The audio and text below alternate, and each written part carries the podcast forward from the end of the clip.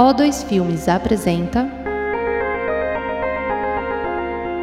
O2Cast.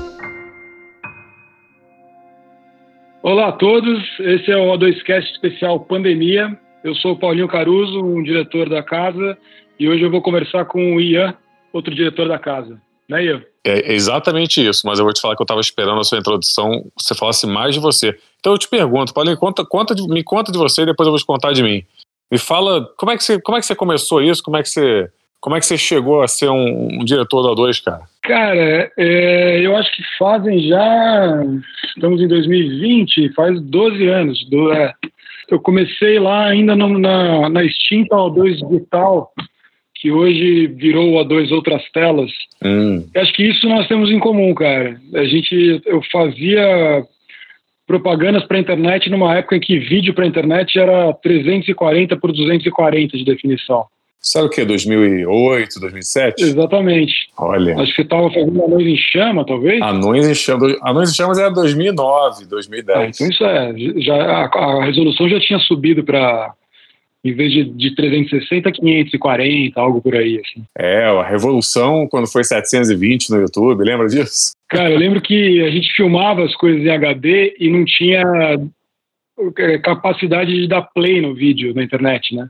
Você não, não adiantava você subir o um negócio em, em, em, 1080 porque eles só davam play em 360. Nossa, 1080 foi, foi, foi uma outra brincadeira, foi tipo HD, né? Era, caraca, 1080, nem, o pessoal nem tinha 1080, nada comportava isso, era até. não fazia nem sentido ter aquela resolução na época. Eu acho engraçado a gente estar tá falando disso e o pessoal que escuta aqui é, tem muita gente de muitos caminhos, né? gente que está começando, gente que trabalha na área e tal. Acho que metade das pessoas que escutam isso aqui não deve nem saber o que é 1080, né? Não. Mas acho que antes da gente explicar o que é 1080, acho que eu vou explicar quem eu sou, porque até agora não me apresentei. Tem essa parte aí. Tem esse negócio. Eu sou o Ian, sou outro diretor também do dois da casa, também sou do, do Porta dos Fundos vocês devem conhecer. E também já tive um, um, um outro canal do YouTube chamado Anões em Chamas, que foi isso que o Paulinho falou. Mas eu também, como o Paulinho, comecei na internet, ainda sou na internet, mas vim desse lugar aí estranho. Então, tô, tô curioso para saber o teu caminho, que eu acho que foi bem diferente do meu, mas acho que a gente pode falar disso depois, Paulinho. Mas explica para o pessoal o que, que é o, o 1080. a, gente, a gente começou a fazer vídeo na internet num momento em que tanto as câmeras quanto a possibilidade de exibição de, de, um vídeo na internet era uma fração do 4K, né, que a gente tanto escuta hoje, assim, né? A gente hoje em dia as televisões são 4K, naquela época, é, em algum momento elas foram Full HD, antes disso elas eram SD e a internet nem SD era, né? A internet era um vídeo que era isso, em termos de linhas, né? O, o Full HD é 1080 por 720 a internet ela, ela, trabalhava com 320 por 240, ou seja, era uma resolução muito pequena, assim, você filmar, a gente filmava grande e exibia muito pequenininho, assim, era meio ridículo. Tudo isso para dizer que a gente está um tempo fazendo vídeo para internet, né? Você está você tá mais tempo do que eu imaginava. Não sabia que você tinha largado a internet há tanto tempo. Você não faz mais nada hoje para internet, faz? É, Quer dizer, fora, fora os filmes que, que tem, da O2 que tem que ir pra internet, mas você não, você não tem nada assim, um canal, alguma coisa assim, não, né? Não, não, acho engraçado isso. Acho que, acho que quando eu comecei ali, ainda tinha uma. O, a internet, né, o online, ele era quase que um plano B para os clientes, assim, para mesmo para para quem faz conteúdo, né? Pô, o legal era você estar tá, falando de humor, né? O legal era você ser o Cacete Planeta, tá na grade da Globo uhum. e, e, tudo mais. Cara, hoje em dia essa, essa, relação com, com o horário da televisão mudou completamente, né? E eu sinto que naquele momento eu ainda saí da internet, consegui ir para televisão, para fazer comercial para a TV, que ainda era o, o lugar mais legal para estar naquele momento, em termos de, de, de, orçamentos e de preocupação do cliente em relação ao, ao filme e tal. Então, é, os filmes mais divertidos ainda estavam na TV naquela época. Acho que hoje em dia isso mudou completamente, né? Até porque não faz mais sentido você falar que esse filme vai para TV ou não, tal. É. Gente, acho que as mídias virou uma coisa só. É, né? o, que, que, é, o que, é TV hoje em dia, né? Pois é. As pessoas veem TV no, no, no YouTube, veem YouTube na TV, já virou outra coisa. Agora, é agora duas coisas. Uma, eu agora eu estava tirando o celular de perto da minha boca quando eu estava dando uns pigarros aqui, eu vi que o microfone está na minha boca, na verdade. Não adianta o celular ficar longe. A gente pode estar na internet, a gente veio da internet, mas a gente está velho, né, Paulinho? É isso, já tá, meu. E pigarro, essa altura do campeonato, acho que tem que fazer um teste aí, alguma coisa, tá ligado? Vai ver.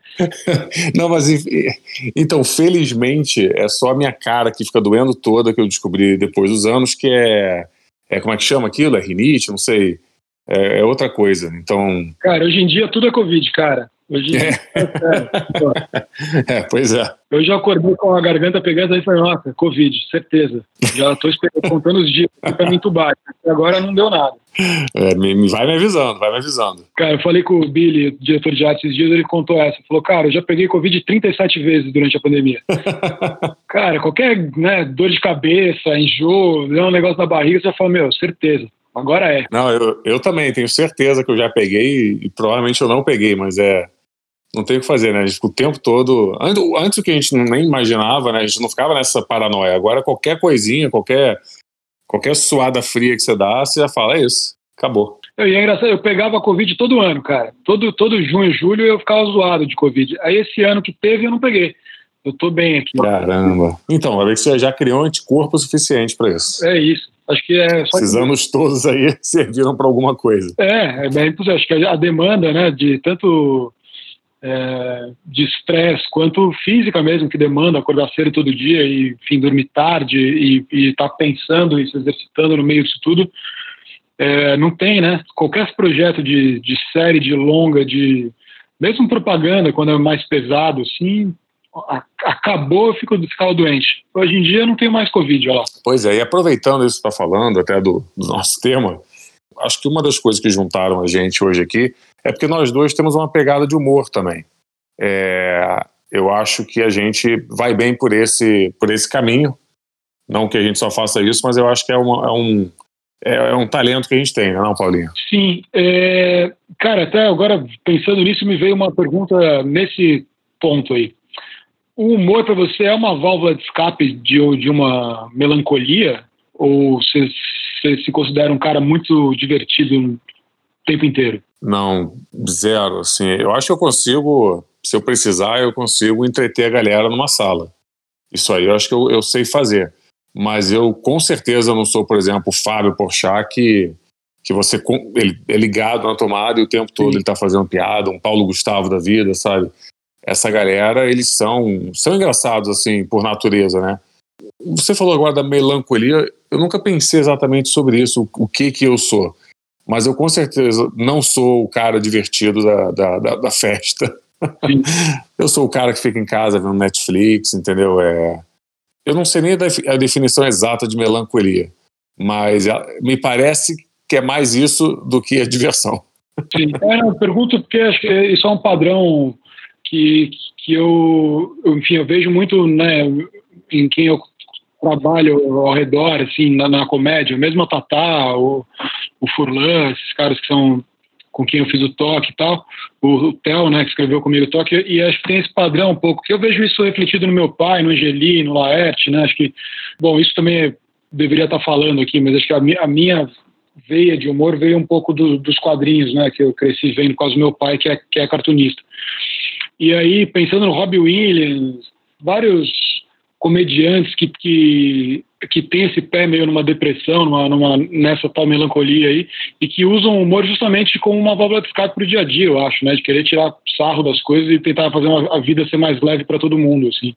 É porque eu acho que quando as pessoas elas associam diretamente o humor a, a uma pessoa divertida, a uma pessoa engraçada no dia a dia, é porque elas distanciam isso de um trabalho, né? as pessoas normalmente acham que, que por exemplo, quando alguém no Porta dos Fundos está fazendo uma piada, a pessoa acha que está vindo dela. Não que essa pessoa não seja engraçada, mas aquilo ali é um roteiro, é, tem, tem, um outro trabalho por trás disso. Eu acho que normalmente as pessoas não entendem isso na, na, na, na comédia.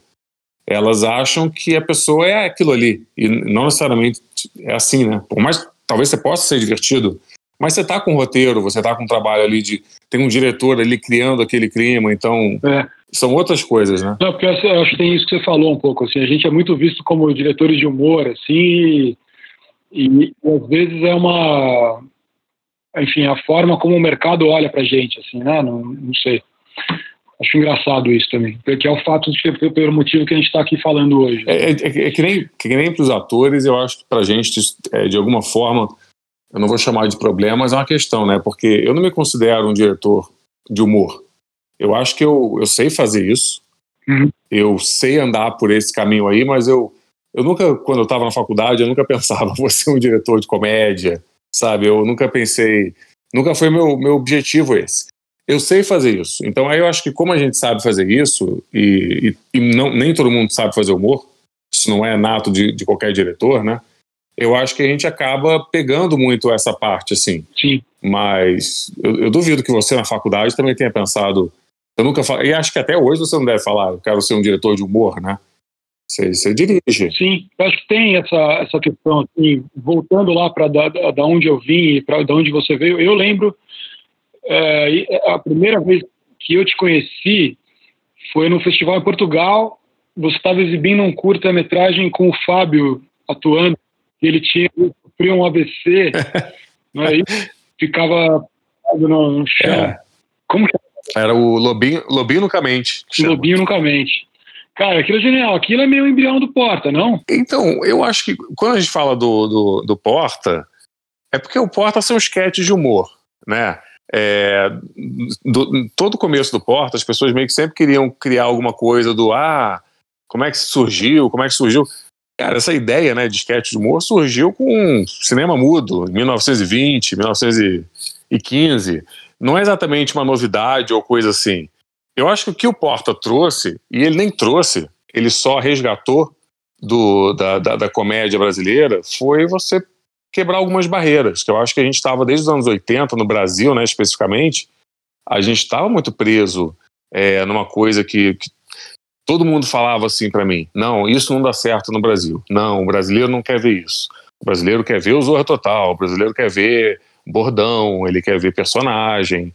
E eu acho que a gente só resgatou, a gente não trouxe nada de novo, sabe, nesse ponto. Mesma coisa, se a gente tivesse feito Porta dos Fundos nessa, na mesma época nos Estados Unidos, eu acho que ninguém ia nem olhar para gente. Total. Eu acho que a gente estava num, num, lugar certo, fazendo a coisa certa para aquele momento. É, acho engraçado isso, como mudou mesmo o paradigma do humor, assim, com o Porta. Acho que, de certa forma, se, vocês ajudaram a enterrar o Cacete Planeta, assim. Né? O Cacete Planeta, ainda era tipo um... Isso um é tipo... Você fala isso tipo um mérito, né?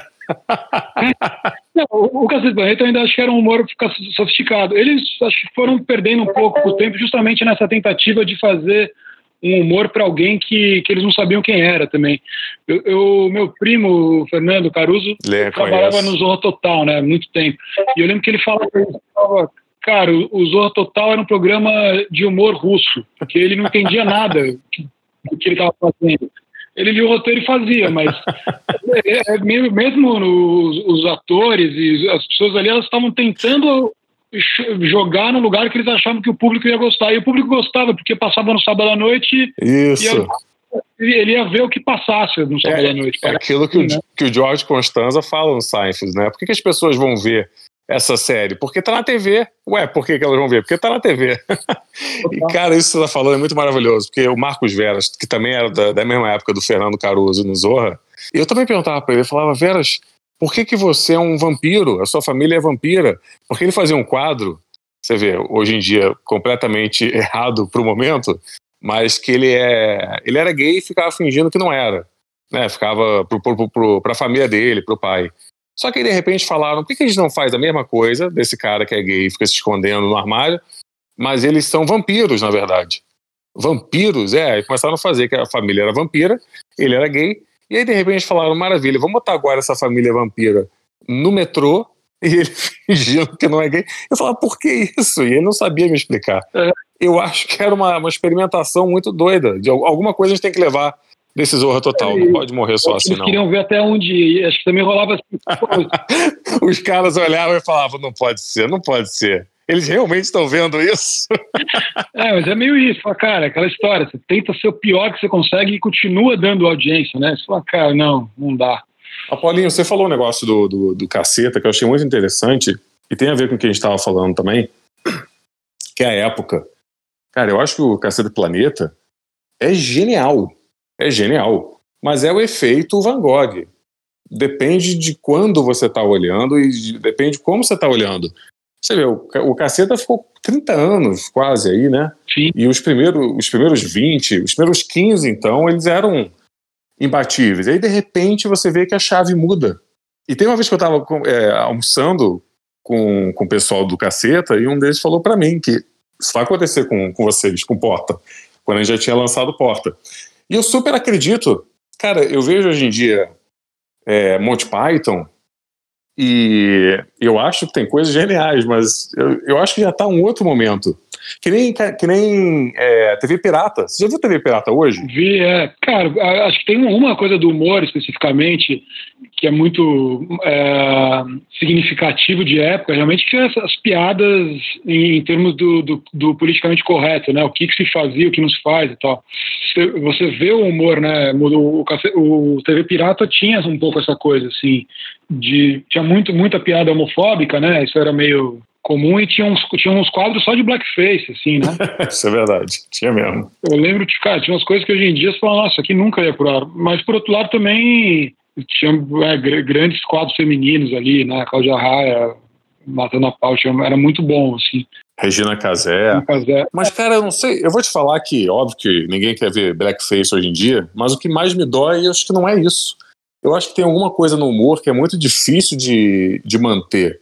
Eu não sei como é que você sente, mas, por exemplo, a gente estava falando aqui do, nossa, do nosso começo de internet. Eu, quando vejo as minhas primeiras coisas, eu tenho vontade de morrer. É alguma coisa no tempo da piada. Sim. Eu não sei se é alguma coisa não é, no, no, no clima que a gente criava. Eu, eu não sei o que, que é que envelhece muito mal. Eu até hoje acho que o único cara que conseguiu manter foi o Chaplin.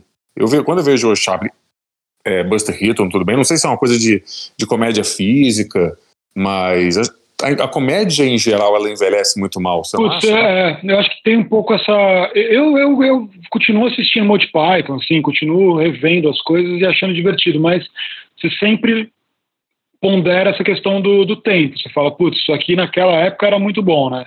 É, se você olha com a chave de hoje, realmente, o, o, principalmente o tempo das piadas, né? E às vezes até a própria repetição. Tem uma coisa, isso eu acho uma coisa do cinema em geral, né? É, outro dia eu revi Alien, cara. Ah, e aí? O Ridley Scott, ele, na, pô, naquela época, se virar o Ridley Scott era fácil. Puta plano tosco, tipo, os cortes. Ele, ele tá lá, daqui a pouco o, o Alien vai explodir o cara por dentro, assim, meu. Ele, ele corta no eixo mesmo. A imagem pita o cara explode. Você fala, ah, eu também faço. Pô, movimentos de, de grua tremida, um monte de coisa. Outro dia eu tava revendo o Soldado Ryan. Aham. Uh -huh. Cara, tem uma, uma grua passando ali na, no desembarque do dia D, cara, que é um jib tremido que bateu um vento ali. e, cara, hoje em dia teria estabilizado, teria feito com drone, teria tal. Mas, pô, naquela época é o que tinha, você nem parava para pensar se o plano tava mal feito ou não, sabe? Hoje em dia, sei lá, pelo menos a mim incomoda, assim, você, você para de olhar o filme e você vê a câmera tremer, sabe? É, mas sobre isso tem, um, tem uma coisa que é engraçada que é o efeito Pixar, que eu acho. Tem uma coisa que a Pixar faz que é muito legal, cara, que eles não fazem nenhum movimento de câmera que não seja possível na realidade. Por exemplo, a câmera nunca passa por uma parede, por exemplo. E eles fazem isso porque eles entendem que quando você está assistindo, você, você entende os filmes de uma certa maneira. Total. Quando você faz alguma coisa que eles não, que a, a plateia não está acostumada a ver, isso é um incômodo. Então, quando na época do Soldado Ryan, ninguém usava ninguém usava um drone. Então acho que aquilo ali passava desapercebido porque não tinha outra maneira de ver cinema, né? Era assim que você via. Total. É, então é isso. Mas isso, isso para mim tem uma, alguma relação com essa coisa que você estava falando do tempo da piada, do humor, assim, que é essas, essas coisas elas vão virando moda. Eu sempre tento tomar cuidado com essa questão da de efeitos de moda, né?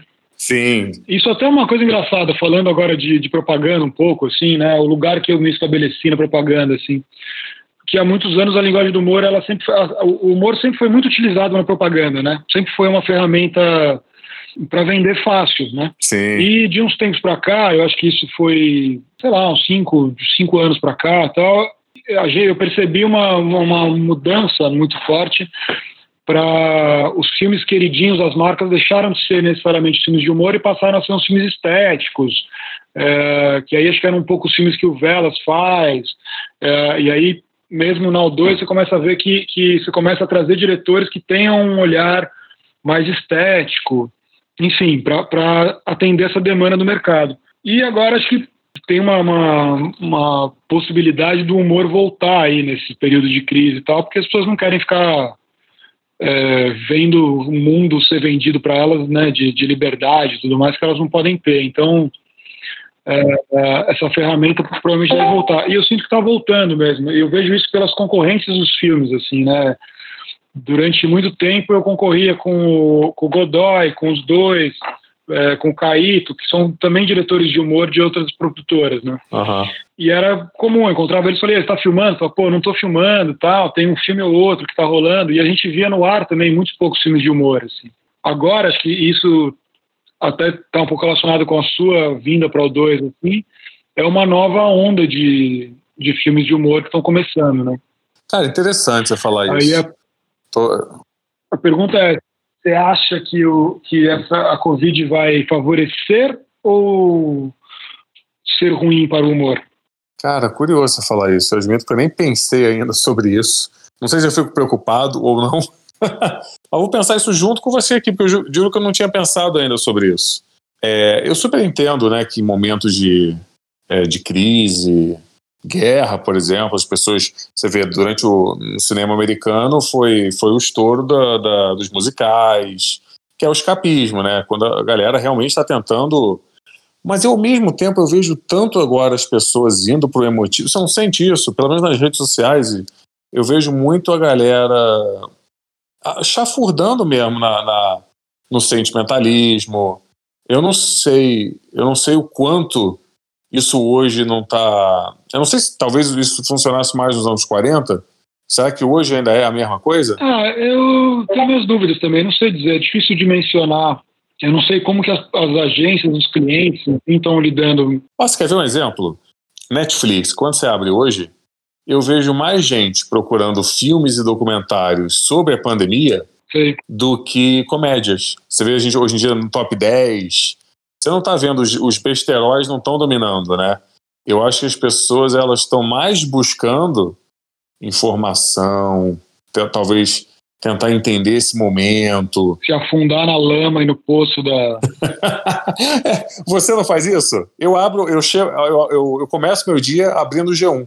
Nunca abri o G1 na minha vida antes. Agora eu só abro o G1. Cara, Por quê, meu Deus? É, não, eu só faço quando eu tô, quando eu tô muito feliz, eu, eu, eu, eu sinto que vai dar uma desbalanceada e eu começo a ver notícia para dar uma baixada.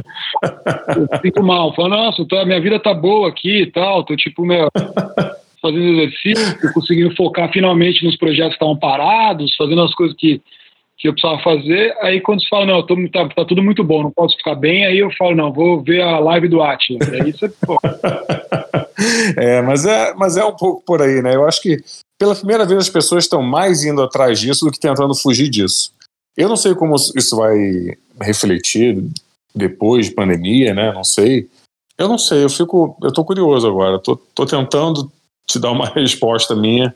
O que, que você acha? O que, que você É, acha? cara, eu tenho, eu tenho muitas dúvidas do que, que vai acontecer ah, em vários setores, né? Acho que eu já fiz muito videoclipe, fiz televisão e fiz cinema. O que, que, você, que que É. você fez de, de televisão e cinema? Que, eu- que eu não te perguntei ainda. Cara, cinema eu fiz alguns curtas, entre eles um, um, um, tem um curta que chama Apenas, que é uma, uma história em quadrinho do Laerte, que eu adaptei, tem um outro que chama Alphaville 2007 DC, que é um fiz na faculdade esse, tem um recente agora que chama Star Goats, que é sobre cabras alienígenas. Aí eu fiz o Toque, que é o meu primeiro longa com o Tabo Povic e estrelado pela Tata Werneck, né, que é um uma comédia tragicômica assim. É, eu lembro que você estava lançando o toque quando a gente lançou o filme do Porta, não foi? Sim, então a gente tem uma, uma trajetória acho que bem é, espelhada, assim, né? Acho que a gente sempre tá. eu- acho que Quando, quando eu estava com o meu primeiro curta, você estava com o seu primeiro curta, Sim. é, aí eu fui mais para propaganda, você foi para internet e agora e a gente se reencontrou na hora de lançar os longas. Mas o, o Porta é seu segundo longa, né? Fala um pouco de você. Cara, então, também já fiz várias séries, tenho dois filmes aí. Um deles é o filme do Porta, o outro é o Entre, Entre Abelhas, que eu fiz com o Fábio um pouquinho antes. E acho que a gente pegou, até voltando agora ao negócio de filme que a gente estava falando, Paulinha, nós dois acabamos pegando um momento curioso do, do, do cinema. Não sei se você teve a mesma percepção que eu, mas o cinema estava indo muito bem, principalmente cinema de comédia. E aí, de repente, eu acho que bem nessa época a gente começou a lançar filme, derrubou. Deu assim, o cinema nossa... meio que deu uma. Eu acho que as pessoas. É, entrou, começou muito aquela polarização política no Brasil, bem naquela época, e as pessoas começaram a ter um, meio que uma. Essa é a minha opinião, né? Começaram a dar uma distanciada do, do, dos artistas. É, muita gente começou a ver, ah, esses caras pegando lei, você sentiu isso, cara? Eu senti muito por causa do Porta. Sim, é, a minha sensação é bem parecida com a sua. Assim, a gente teve duas, né? Você tinha o filme do Porta, que acho que era a grande expectativa da, da, da, de todo mundo de que era uma, ia ser uma grande bilheteria. É. E eu tinha o filme com a Tata Werneck, que era outra, né? Fala, putz, eram as duas coisas que estavam em termos de humor no Brasil naquele momento, pelo menos da nossa geração, né? Era o que estava se falando. Uhum. No meio de nós dois, acho que ainda tem o Paulo Gustavo ali, que ainda faz um humor mais tradicional, acho, né? Que, que talvez ele, ele dialogue com uma com um público é, que justamente não não se envolve nas questões políticas, que é, é um pouco mais alienado, não no mau sentido, mas sim, que, sim. que isso não, ele vai para o cinema para é, entretenimento puro, assim. E que talvez ainda seja um pouco esse público que a gente estava falando anteriormente do, do, do, Zorra Total, assim, antigo, né? Uhum. É, que era esse público meio que, que era um público ainda da televisão. Eu acho que tem essas duas coisas. Acho que eu concordo com o que você falou, de que foi um momento que, que casou com essa, com essa nova posição do país, as pessoas olharem para os artistas e para a produção nacional com um ranço de ser gente que está pegando dinheiro de lei e, e sei lá o quê. É, mas eu também acho que rolou um, um conflito de, de, de, de, humor, cara, assim, do tipo de piada, é, a forma como a, a nossa geração vê o mundo, talvez ela não dialogue com esse público que existia no cinema. E, mas isso vai de encontro com os números que realmente, né, até a, a, gente começar a lançar os filmes, os, a, o cinema da a retomada do cinema nacional tinha chegado no, no, no, pico, né? A gente viu o pico do cinema nacional em termos de bilheteria e ele caiu é, bruscamente, né? Você tinha, você passou a ter um grande filme por ano que que ou era uma comédia bem rasgada dessas Paulo Gustavo ou era um filme bíblico, né? É, verdade funcionado pela igreja, assim. Ah, de certa forma, se você for ver os números da bilheteria do cinema, continuou, eles continuaram altos. Mas eles, acho que quando começou a acontecer um fenômeno no Brasil que parece um pouco o que acontece lá fora, né? De, de você as, as distribuidoras, de certa forma, investirem muito num, num carro-chefe que, que elas sabem que vai dar certo e que elas colocam em todas as salas e que elas mantêm em todas as salas, é, porque é o filme que não tem... Muito risco. É, exato. Acho que, acho que talvez a gente vendo assim, né, eu estava pensando agora no, no, no Bolsonaro, me fugiu a palavra, ao contrário de aprovação, reprovação. Isso. São, são filmes, acho que agora, justamente nessa questão política, aí o Brasil começou a ser medido não pelo índice de aprovação das coisas, e sim pelo índice de reprovação. E aí eu acho que entra um pouco nessa, nessa, nessa coisa, assim, né? O, o Porta, de certa forma, ali, o, o, Gregório, naquele momento, tinha um índice de reprovação alto, né? Não importa sim, se a reprovação é bom, mas ele tem a, toda a oposição política, a figura dele, que boicota o filme. E acho que no nosso filme, no nosso caso com o Toque, não foi tanto nessa, nessa questão política, eu acho, acho que tinha uma questão do humor mesmo. O filme era meio tragicômico, era um humor mais é, a gente fala sofisticado porque é o que a gente encontra para aliviar a nossa frustração, mas é um humor que, que talvez não seja esse humor né, pastelão, né? Assim, e, e pastelão não, não, é pejorativo quando eu falo também. Acho que é muito. Pô, Sim, claro. Tem muito mérito o cara, o Paulo Gustavo, chegar e falar, pô, vou fazer um sucesso, o cara vai lá e faz, né? Tipo o Romário fazendo gol, tá tudo certo. Mas sabe uma coisa que eu acho curiosa nisso, cara? é porque como eu vivo, vivi assim esses dois mundos, tem uma coisa que, que eu também percebo que as pessoas sempre tentam meio fazer, que é vamos levar essa galera da internet, o público, né, que te assiste, vamos levar para o cinema, ou vamos levar o pessoal que gosta da Tatá, aquela fortíssima comédia MTV, tava, acho que estava na Globo, não lembro. E essa galera vai pro cinema. Cara, se tem uma coisa que eu aprendi, é que são públicos diferentes. Público de cinema é público de cinema, público de TV é público de TV e de YouTube é YouTube. Não necessariamente eles não possam coexistir, mas não é porque tem uma galera que te vê no YouTube que ela vai querer te ver no cinema ou na TV e vai querer te ver no cinema. Sim. Até hoje a gente vê astros em, em, na TV americana que não rolam no cinema ou vice-versa, né? E eu acho que isso também acontece um pouco. Vocês fizeram internet o filme, tentaram levar são, são públicos diferentes. E eu acho que de alguma, alguma maneira do Paulo Gustavo, o que ele tem muito ali, você tá, também tem razão nisso, eu acho que ele dialoga com esse público específico que é o cinema, sabe? Sim. É, eu, eu, eu não consigo nem falar assim, ah, com o Brasil gosta de tal coisa ou de tal coisa, ainda mais quando você pensa que o público do cinema no Brasil é de 16 milhões, né? Cara, 16 milhões de pessoas pelo menos 16 milhões de pessoas pagaram uma vez no ano para ir ao cinema. Sim. É muito pouca gente. É uma bolha muito pequena. E acho que às vezes a gente tem que estudar essa bolha. Porque quando a gente pensa, como é que o Brasil é, amigo? Isso é outra brincadeira, são 300 milhões de pessoas. Vamos estudar essas 16 milhões de pessoas para ver o que, que elas querem, o que, que elas gostam, o que, que elas foram ver. E aí, nisso que eu acho que talvez é, o, o Paulo Gustavo ele tenha ele fala muito bem com essas pessoas. É, é, tem essa a sensação que eu tenho um pouco é que eu, eu fui ver, logo antes da gente lançar o toque, eu fui ver Minha Mãe é uma Peça 2 no cinema para entender um pouco esse público e, e, ver eles, onde que eles riem e tal. E é um pouco isso, assim, é uma piada que é, ela é quase sublinhada para você saber, aqui é o momento de rir, todo mundo ri. E funciona. É, que é um pouco esse, essa claque da televisão, né, que, que eles fazem muito bem. Agora, esse público, do que eu senti vendo ali fisicamente, né, era, era o tal do público familiar, assim, né, a mãe que vai com a filha, não necessariamente criança, mas tipo a, a, a mãe que leva a, a, a, a, filha que leva a mãe idosa no cinema, sabe, tipo... Uhum. O programa fala, putz, eu, eu, ver no Rio de Janeiro, inclusive, tinha muito, essa, isso tinha muito, cara. Tipo, é, uma quarta-feira à tarde, tem lá, tipo, pô, um casal de aposentados com um filho né, de 40 anos indo ver um filme. E esse é o filme que eles vão. Assim, o filho sabe que ele não vai ser constrangido na frente dos pais e vice-versa. Talvez tenha um pouco essa.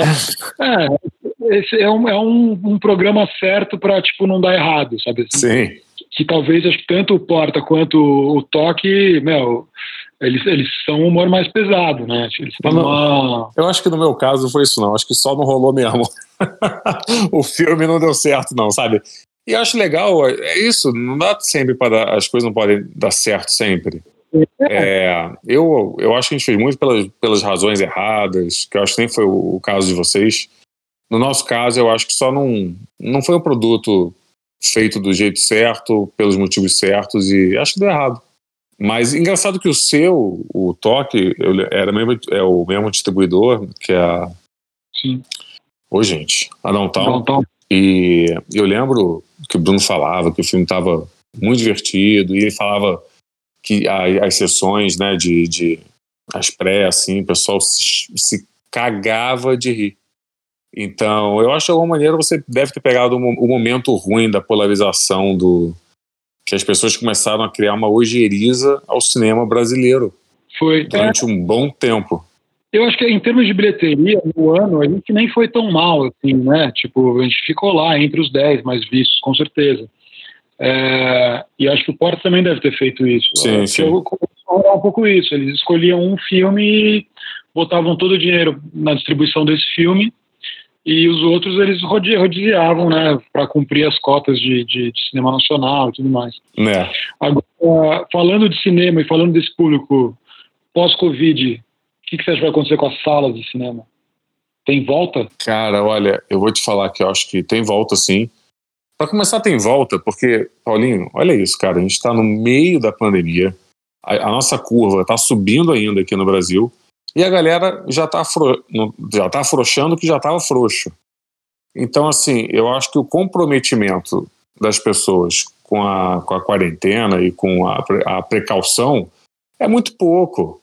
É, imagina, cara, se a gente está no meio desse problema agora, imagina quando a gente estiver com, é, com a curva mais baixa. Os cinemas voltaram 100%. É. Isso aí não.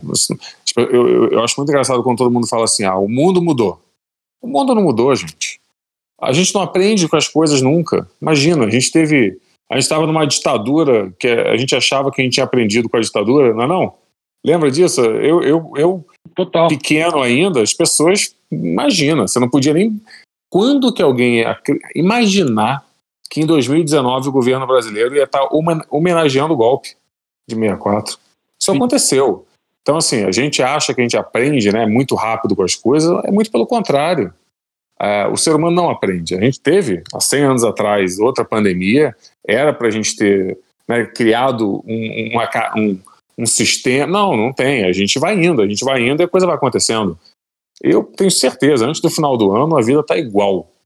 Então, assim, acho, mais uma coisa eu acho que vai mudar sim. Eu acho que os streams vão sair super fortalecidos disso, porque acho que criaram um hábito em pessoas que não conheciam. Eu acho que tem muita gente que não tinha ainda o streaming como, como forma de entretenimento e agora eles não só assinaram Netflix, Amazon, Apple TV, como tomaram gosto pela coisa. Sim. Então acho que isso vai ser uma coisa que vai acontecer sim, que foi um ganho a mais. Só que eu não acho que isso vai tirar nada dos cinemas.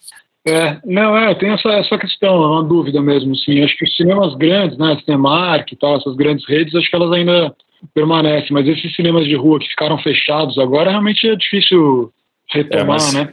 Mas esses cinemas, assim, pô, me dói, me dói mais que tudo, porque eu amo, eu, eu vou duas vezes ao cinema por semana e gosto muito de cinema. Mas eu acho que não é nem. Eu queria que eles continuassem, mas eu acho que era, esse foi só o um empurrão que precisava, né? Que, é, porque não ia, não ia continuar, Paulinho. Assim, o, infelizmente o mundo vai, vai mudando aos poucos e, e, é uma tendência, né? Acho que é muito difícil você ter hoje em dia um cinema de rua que, que ele se mantenha por, por, por, por faturamento. Hoje em dia você tem que você tem que manter ele por outras formas. Eu acho que é, que é válido também, mas chega um ponto que você não consegue mais segurar, né? Sempre que eu viajo, por exemplo, qualquer lugar do mundo que eu vá numa viagem, eu preciso ir num cinema lá, porque eu quero ver como é que é. é normalmente é um cinema de rua, porque eu acho que ele mantém, né, um, o que, que é o cinema daquele lugar, mas... Para Estônia ver o filme sem legenda. aí, aí não.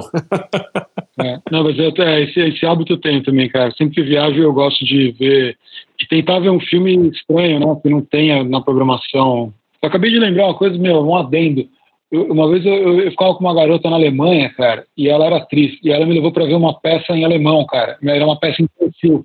Então eu consegui ver uma peça infantil em alemão, cara. E você entendeu? Porra nenhuma. É, só entendi tinha uma coisa. É, é, você falou lá do Zorro, eu lembrei, cara. Ela era uma vampira. Na peça infantil. Na peça infantil, ela era uma vampira, cara, e tinham crianças no palco. Foi, era, cara, foi horrível. Mas. Acho que o humor, o humor alemão os produtos infantis são bem diferentes, né? Então, é, aí você começa a achar, fala, não, mas o que, é uma peça de teatro infantil para um alemão? Mas tudo bem. é, mas... E de série de TV, você fez alguma coisa já, cara? A primeira série de TV que eu fiz foi com o Theo Popovic também, com a direção geral do Carl Hamburger, chamava No Estranho Planeta dos Seres Audiovisuais para Futura. Caramba, foi quando isso, cara? Cara, 2008. Olha. Mas é uma série que eu gosto muito até hoje, assim, cara. É uma pena essa, essa coisa do o canal Futura não tinha muita visibilidade e tal, mas a série é muito boa. Depois ela chegou até ser vinculada na Discovery, se não me engano, em algum canal desses. Mas é uma série muito muito legal. Inclusive acho que foi um dos motivos que que eu acabei indo para dois com um pouco mais. Eu já estava no O2 naquela época, mas foi acho que uma das coisas que o Fernando gostou e acabei subindo na casa ali para fazer filme de para televisão, que naquela época era um negócio que você você foi promovido a fazer filmes de televisão. Pô, olha só que maneiro. E aí tem, tem outro momento que eu peguei que era engraçado, que era isso. Falei, pô, beleza, vamos lá, fazer o primeiro comercial para TV agora tal. E aí ele falou, chama aí quem você quiser. Então eu falei, ah, beleza, eu chamei o Charlone. Falei, pô, eu o Charlone. aí eu tava louco pra filmar em 35, cara, assim, né? Porque, pô, o máximo que eu filmava era uns 16, cara, mais barato e tal. Daí, não, então vamos filmar comercial em 35, quantos rolos? Meu, eu lembro que, tipo, sei lá, era um número de lata, assim, que eu lembro que eu fiz o, o, curta lá, o Alphaville, o filme tinha 15 minutos, eu usei acho que 5 latas, cada lata tinha 3 minutos, deu exato, assim, sabe? Tinha take 2, assim. Aí eu lembro que tinha, sei lá, 30 latas para fazer um comercial de 30 segundos. Falei, nossa, que loucura.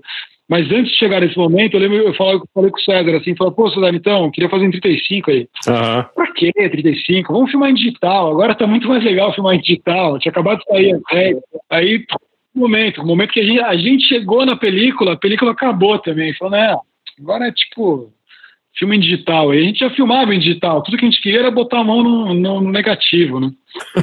cara, eu nunca, eu nunca fui dessa, cara. Eu filmei o meu curto, o Lobinho, lá no Camente em 16, aí depois eu fiz um outro curto em 35, e eu disse, é isso, não preciso mais fazer isso, posso ficar agora no digital para sempre. Não, e aí acabou que, que eu fiz dois comerciais em 35, assim, e nunca mais, não. Aí, tipo, virou digital, aceitei e bora. Mas, de certa forma, também acho que isso, isso é um pouco da nossa geração, né? A gente pulou umas etapas aí na, na, na, na, na cadeia do cinema pelo acesso a, a, uma, a, um equipamento que antes não existia, né? A gente tinha câmeras de, de digitais de, com uma qualidade razoável, né? Cara, total. Tem uma coisa que eu, que eu acho que aconteceu comigo. Eu, eu me fiz diretor. Eu acho que antigamente as pessoas elas tinham que virar, elas tinham que virar diretores, né? Você tinha que passar por por muita etapa para chegar até lá. Total. E, e, eu, e eu, por causa disso, da tecnologia, não só de câmera e equipamento, mas também de janela, né? Por causa do YouTube. Uhum. Eu cheguei um momento que eu falei, galera, oi, tudo bem? Então, eu sou diretor. e não é assim que funciona, né? Você normalmente, até hoje, você, você passa por etapas, né? É, eu acho que isso, isso aconteceu um pouco, principalmente na, na direção e na, na direção de fotografia, né? Acho que foram dois, é. É, duas funções que o, o, a possibilidade de você ter acesso à ferramenta e filmar e, e, fazer o seu rolo, né? Que acho que bem ou mal essas duas funções elas são muito pautadas pelo que você já filmou, né? Você tem que mostrar o que você já fez para conseguir crescer e tal. Então a gente foi fazendo, acho que voltando, né? Vou, vou falar tudo de uma vez assim para terminar. Então eu comecei fazendo Fiz o meu curto primeiro lá, começando, do, do princípio. Fiz faculdade de cinema. Na FAP, não foi? Na FAP, foi, aqui em São Paulo. Aí fui fazer. Uh, fui trabalhar. Tinha uma produtora pequena que chamava Onion Studios, que era do Carone, Luiz Carone, o Ricardo Laganaro, o Ricardo Bardal e ele e eu era estagiário ali. Eu, eu na verdade, eu, eu, era produtor do, dos clipes do, do Lubas e, e, era estagiário do Bardal, meu, de pós, assim. Eu ficava lá vendo os caras fazendo em 3D, aprendendo a mexer na, nessas coisas. E enquanto eu terminava o, o primeiro curta lá, Cara Faville. Aí acabou que nessa época era uma produtora que fazia muito videoclipe, assim. O Luiz, o Carone tinha ganho um VMB com 17 anos, sei lá, muito novo e a gente resolveu fazer um, uma produtora para dar um gás nos videoclipes, que era uma coisa que a gente gostava muito, do, do Gondry, do Spike Jones, né? Era, era, essa cultura da MTV também que a gente cresceu, eu acho. Eu, minha formação vem muito do, do videoclipe e da cultura da MTV, assim. E aí é, comecei a fazer videoclipe e fui bem também. Meu primeiro clipe ganhou um VMB. Porra, aquele ano, foi de quem? Foi do, do, Uma banda chamava Banzé. Porra, você ganhou um VMB, que maneiro, não existe cara. mais. Eu ganhei, ganhei dois VMBs, ganhei esse, aí ganhei no ano seguinte, aí, aí no ano seguinte a MTV falou que ia parar de passar videoclipe. É. e foi a época que eu estava me dando mais bem nos videoclipes. Foi tem muito a ver com a internet. A MTV resolveu criar um canal de internet, que era o MTV Overdrive, e eles iam passar os clipes só na internet, não iam mais passar na TV. E aí não ia nem ter VMB, não ia ter categoria técnica no VMB. E aquilo meio que mexeu, cara, porque era um momento que eu estava começando a, a, chamar atenção como diretor de videoclipe e tal, e, e foi acabando. Aí fiz a minha estratégia Paulo Gustavo, fiz um clipe do NX0, que era uma banda que tinha audiência popular, assim, e aí ganhei como clipe do ano lá, mas aí era esse esquema, um, era muito mais pela banda do que pelo clipe, né? Você tá me assustando, Paulinho. Te tiraram a película, te tiraram os, os clipes Daqui a pouco, no final do Covid, vão tirar a publicidade, cara. O que, está acontecendo? Exatamente, Scott Pilgrim, assim, minha é. vida é contra o mundo, cara. Não, e aí foi, foi meio isso. Uh, eu senti as coisas meio acabando, foi engraçado, cara. Esse fim do videoclipe aí é uma coisa que eu peguei, que tem, o fim do videoclipe, tudo que eu estou te falando está diretamente relacionado com a internet. É. O fim do videoclipe, ele está diretamente relacionado ao fim da indústria musical, com o Napster com a pirataria musical, que isso quebrou gravadoras e o dinheiro do videoclipe vinha das gravadoras. Verdade. E aí, enfim, já tinha feito os videoclipes, tinha feito um curta-metragem, comecei a, a, tocar essa série para a Futura aí, e junto com isso eu acabei caindo na publicidade com um rolo de videoclipe, na verdade. Que é como o pessoal sempre fez, né? Nos, nos anos 90 era assim que você se apresentava, com clipe, né? Exatamente. E aí, cara, depois disso foi aí, aí já dentro do O2, já numa vida entre publicidade, eu fiz alguns episódios para série. Então, fiz um episódio para o Destino Rio de Janeiro, com o Fabinho Mendonça né, na direção geral para a HBO. Também com o Tavo Povic escrevendo roteiro, que eram italianos no Rio de Janeiro. Depois fiz uma, um episódio para os Experientes da Globo, com o Flávio Meliácio, que espero que vá para o ar alguma hora, que está muito divertido. E acho que televisão é meio isso que eu fiz da vida, assim. Iradíssimo. Para quem tá pegando agora e não entendeu, o Paulinho se apresentou pela terceira vez. É, que a gente... Só tinha perguntado o que ele tinha feito de televisão. Não, é que começa e fala, puta, beleza, agora eu sei que eu já falei tudo. Dona Brita lá no começo. Agora é a sua vez, cara. Você fez faculdade de cinema? Cara, eu fiz duas faculdades de cinema e tranquei as duas, não terminei nenhuma. Eu não sou nem formado. Eu nunca, eu nunca quis fazer as etapas normais que a gente deve fazer é, pelo menos naquela época, né, para ser diretor. Então, eu já queria fazer, queria fazer curta, mas não é assim que funciona. Então eu ficava empacado, a coisa não ia. E eu fiquei muito tempo sem fazer porra nenhuma, só tentando fazer uns bicos, umas coisas assim. E chegou uma hora, cara, quando eu tava com 29 anos de idade, eu falei: ah, não, não posso fazer, eu não posso continuar do jeito que eu tô. Quer saber? Eu vou arrumar um emprego. O que tiver, o que, o que for aparecer, eu não quero mais isso de ser diretor, porque quando a gente tem 24 anos, a gente acha que a gente é o Tarantino, né? A gente acha que o nosso primeiro filme vai ser, vai, vai ganhar um Oscar. Aí quando você percebe que você não é o Tarantino, você fala, vou arrumar um emprego. E aí para arrumar um emprego, eu não tinha currículo. Então eu falei, porra, eu vou fazer uns vídeos para internet para mostrar que eu sei escrever, porque eu achava que eu podia ganhar, é, arrumar alguma coisa de roteirista fazendo isso. E aí fiz os vídeos e botei nesse lugar chamado Anões em Chamas, que é até o nome que o Gregório deu, e aí botei e começou a dar certo. E aí foi indo esse canal no YouTube, esse Anões e Chamas, e até a Globo me chamou. Eu fui dirigir coisa na Globo, fui escrever é, também para programa do Bruno Mazeu, de comédia, foi super legal. E aí, disso que eu tava na Globo, dois anos depois que começou o Porta, o Anões, a gente falou, pô, vamos fazer o Porta dos Fundos, e aí realmente eu me mais aí na, mais na internet. Mas eu sempre fiz muita TV, é, o meu caminho foi muito, muito diferente do, do seu, nesse ponto de publicidade, porque eu, eu fui fazer publicidade depois de já de ter feito umas cinco séries, dois filmes. Eu fiz um caminho um pouco ao, ao inverso, sabe? Normalmente a galera começa na publicidade e eles começam a ter a vontade de fazer outras coisas também. E eu tive a mesma coisa, mas eu tive com a publicidade. Eu falei, pô, já fiz série, já fiz filme, queria ver, queria fazer publicidade. e, que não é tão comum, mas aconteceu isso comigo. Então, eu tô achando super divertido porque, por exemplo, uma coisa que, que, que é mais difícil quando você faz tanto TV ou, ou até o Porta dos Fundos mesmo, pro diretor é meio que sempre um pouco a mesma coisa, né? Você consegue brincar pouco, mas quando você tá na publicidade, cada filme é uma coisa completamente diferente, com um elenco, com um tom, com uma equipe, é tudo muito diferente. Então, de alguma forma, isso te dá uma uma outra energia, né? É, eu acho que a propaganda, cara, que uma das coisas que fez eu querer é, olhar para a propaganda como uma opção foi ainda na faculdade o Fernando foi levar o Cidade de Deus na FAP. E eu lembro dele falar que ele era um diretor de publicidade e uma das coisas que ele falou é que ele tinha mais horas de set do que a maioria dos cineastas naquela época no Brasil. E, e era fato, né? Uhum. A, a publicidade na, na época dele, né, nos anos 90 ali, acho que se filmava muito, assim, né? Tinha muita campanha rodando, muito dinheiro também. É. Então, um, um exercício, né, cara? Uma possibilidade de fazer uma musculação da cinematografia, assim. Você fala, pô, é, nunca filmei com grua, com motion control. vou fazer. Né? Você tem dinheiro, você tem. É. Então é um, é um bom treino. É, você pega, na verdade, sei lá, se a gente for pensar aqui num, numa, numa ficção, a gente filma cinco páginas por dia, sei lá.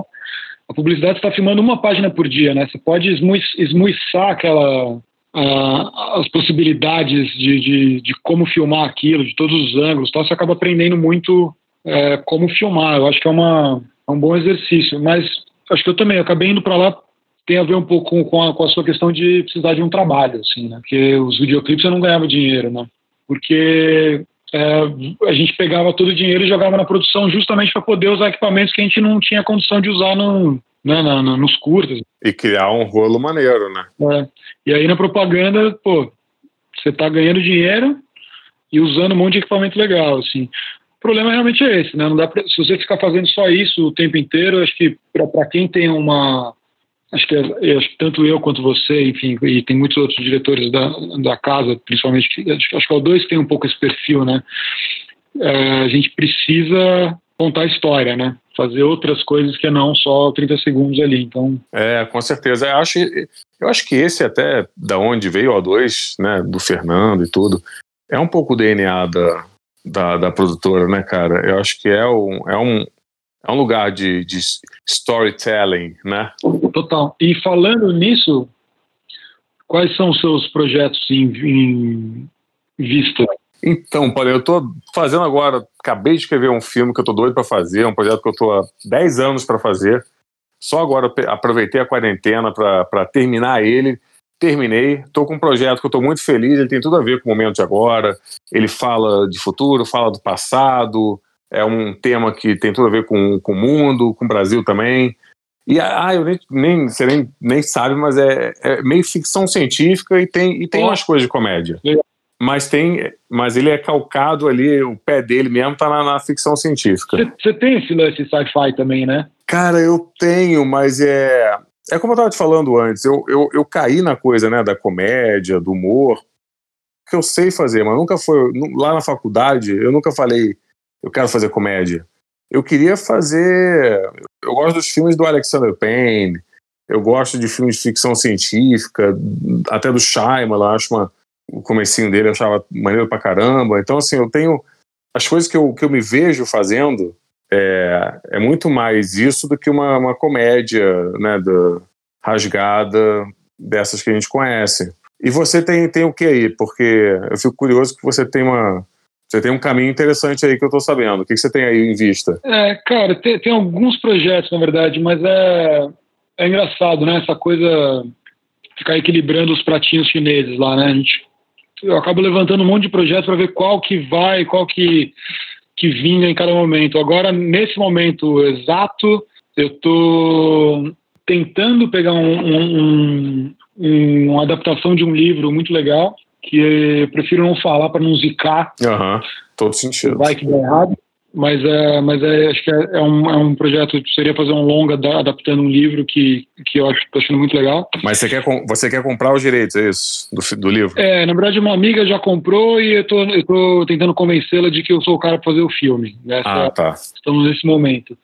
E, em paralelo, eu tô começando a desenvolver uma série com o Theo Popovic e com o Furlan. Na verdade, uma série do Furlan que a gente tá, vai entrar como diretores. Você, você fez coisas com o Forlan? Você, você é do grupinho, cara? Cara, Forlan? não, a gente fez o toque, mas ele é um cara, acho que desde do, do momento que ele estava na MTV, fazendo o último programa do mundo ali, que eu virei fã, cara. Acho ele muito genial, assim. Não, ele, para mim, é, é, ele é o gênio dessa geração, cara. É, e ele, acho que ele é um pouco o ícone do, do nós, né, homens criados nos anos 90 ali, a gente tem um pouco essa. É, eu olho para o Furlan como se, se fosse um alter ego, assim, sabe? Você fala, puta, esse cara me representa, cara. Eu sei, né, o tipo, o, o raciocínio de, da piada e, e, as referências do humor, acho que são muito próximas. Ah, cara, eu falo com ele é ridículo, assim, muitas das coisas que ele fala, que é a mesma, a mesma coisa que aconteceu comigo com o Theo, assim, que o cara cria uma situação e eu sei que é do Seinfeld.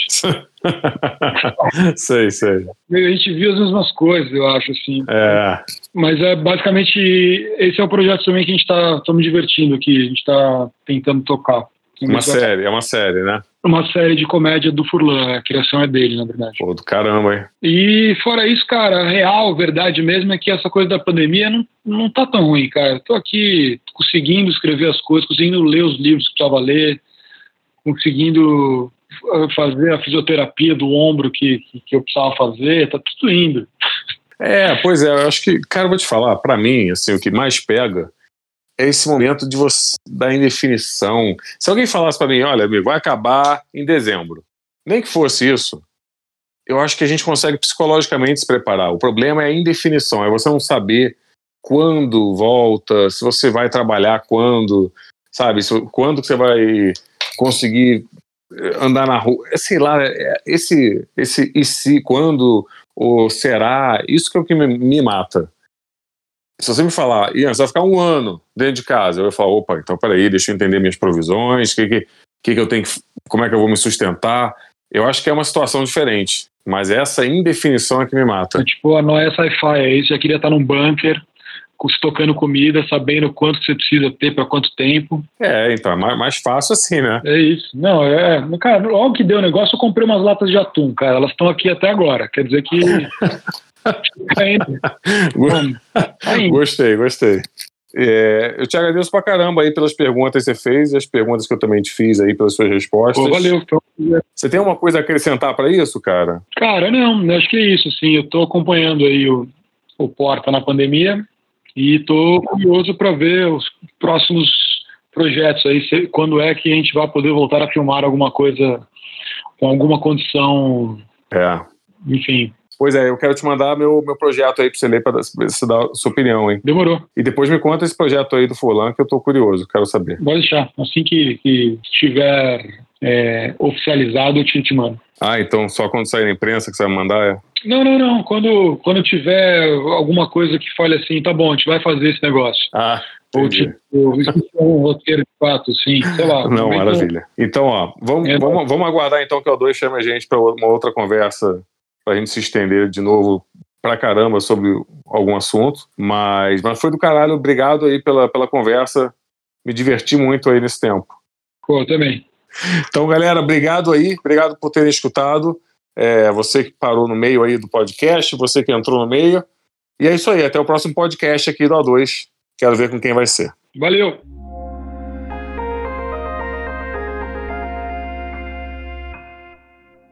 Esse foi o O2Cast, com episódios publicados semanalmente. Siga a O2 nas redes sociais para saber mais. Até a próxima!